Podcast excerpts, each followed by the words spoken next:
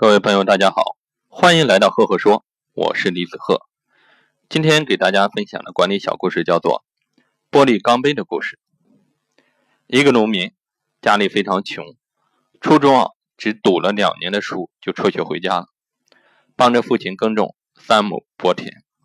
十九岁的时候，他的父亲去世了，家里的重担啊全部压在他的肩上，他要照顾身体不好的母亲，还有一位瘫痪。在床的祖母，八十年代，农田承包到户，他把一个水洼挖成池塘，打算养鱼，但是乡里的干部告诉他，水田不能养鱼，只能种庄稼，他只好又把水塘填平。听说养鸡能够赚钱，他向亲戚借了五百块钱养起了鸡，但是一场鸡疫啊，使鸡几乎全部死光。五百元对他来说几乎是一个天文数字，他的母亲受不了这个刺激啊，竟然抑郁而死。他后来酿过酒，捕过鱼，甚至还在石矿的悬崖上帮人打过炮眼，可是都没有赚到钱。三十五岁的时候，他还没有娶到媳妇，即使是离异有孩子的女人也看不上他，因为他只有一间土屋，随时随地都有可能在一场大雨之后倒塌。娶不上老婆的男人，在农村人，在农村是没有人看得起的。但是他还想搏一搏，就四处借钱买了一辆手扶拖拉机。不料半个月不到，他因为车祸断了一条腿，成了一个瘸子。那辆拖拉机已经支离破碎，他只能把它拆开，当成废铁来卖。几乎所有的人都说他这辈子完了。但是后来他却成了他所在城市里的一家公司的老总，手里有两个亿的资产。现在许多人都知道他苦难的过去和富有传奇色彩的创业经历，很多媒体采访过他，也有很多报告文学描述过他。但是我只记只记得这样一个情节：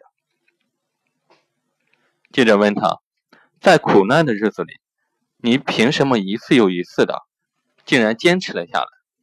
而且毫不退缩。他坐在宽大的、豪华的老板桌后面，喝完手里的一杯水，然后他把杯子握在手中，反问记者：“如果我松手，这只杯子会怎样？”记者说：“摔在地上，碎了。”他说：“那我们试试看。”他手一松，杯子掉在地上，发出清脆的响声，但是并没有破碎。而是完好无损。他说：“即使有十个人在场，他们都会认为这只杯子必碎无疑。但是，这只杯子不是普通的玻璃杯，而是用玻璃钢制作的。”我记住了他这段精妙绝绝伦的话。这样的人，即使他只有一口气，他也会努力去拉住成功的手，除非上苍削夺了他的生命。各位听到这里。是不是觉得这个故事很凄惨，同时又特别励志？其实这个故事反映了一个什么样的道理呢？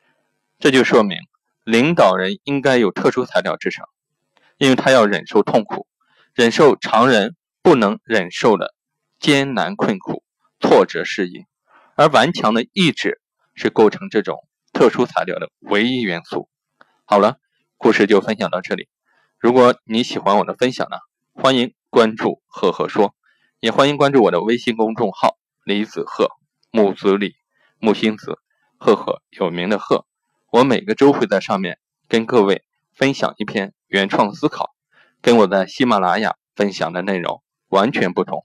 欢迎关注微信公众号李子赫，谢谢各位。